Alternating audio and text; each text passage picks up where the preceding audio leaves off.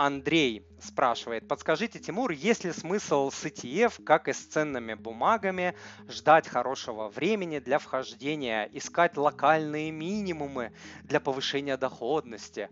Как делаете вы? Отслеживаете биржевые колебания проинвестированных а, ETF? Значит, смотрите, нет, ни с акциями, ни с ETF. А я не рекомендую ловить никакие локальные, нелокальные минимумы, максимумы. 99% профессиональных инвесторов, не говоря уже про любителей, любителей тем более, не способны тупо переиграть э, рынок, в частности индекс S&P 500 американский.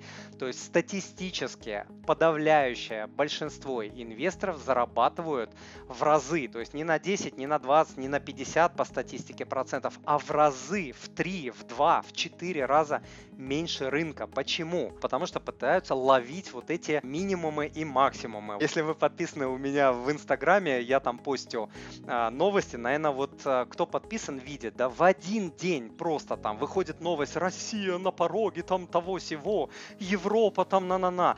Просто на следующий день пишут диаметрально противоположные новости. Невозможно. И те, и другие пишут большие ребята, экономисты, консультанты с именами. А, то есть невозможно это сделать. Невозможно. Поэтому я таких людей не знаю, кто может ловить вот эти минимумы, максимумы. То есть я не знаю.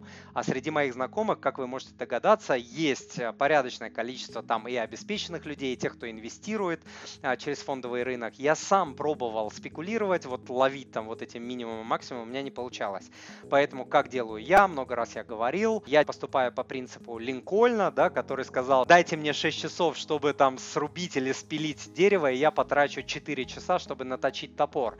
Так вот, я трачу достаточно много времени на то, чтобы выбрать правильный ETF. Как это делать, я а, обучаю в мини-курсе. Это лучший на просторах Рунета а, мини-курс по выбору американских а, ETF. Без ложной скромности я это говорю. Так вот, после того, как вы выбрали, а, я вернее, после того, как я выбрал ETF, я годами ежемесячно покупаю бумаги по любой цене, по абсолютно любой цене, какая бы ни вышла новость. Единственное исключение это резкие, резкие падения, там вот как недавно в марте было падение на 35%, да, это падение вы не пропустите, оно очень резкое, о нем все говорят и так далее. Вот в этот момент я зашел и сделал там больше покупок, чем я делаю обычно, но такое происходит раз в 5 5-7 лет. Вот эти 5-7 лет я просто ежемесячно практически равными долями а, прикупаю одни и те же бумаги по любой цене. То же самое я делаю с покупкой доллара.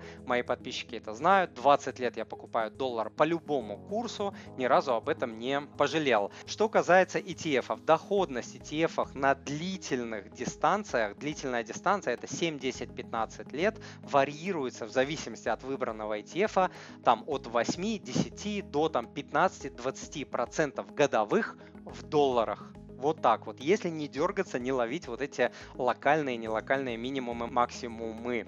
Дорогой друг, если то, что вы услышали, было для вас полезным, то, пожалуйста, подпишитесь на мой канал, оставьте отзыв на iTunes или в Google подкастах, или просто пришлите мне электронное письмо с вашим отзывом. Я читаю все отзывы лично.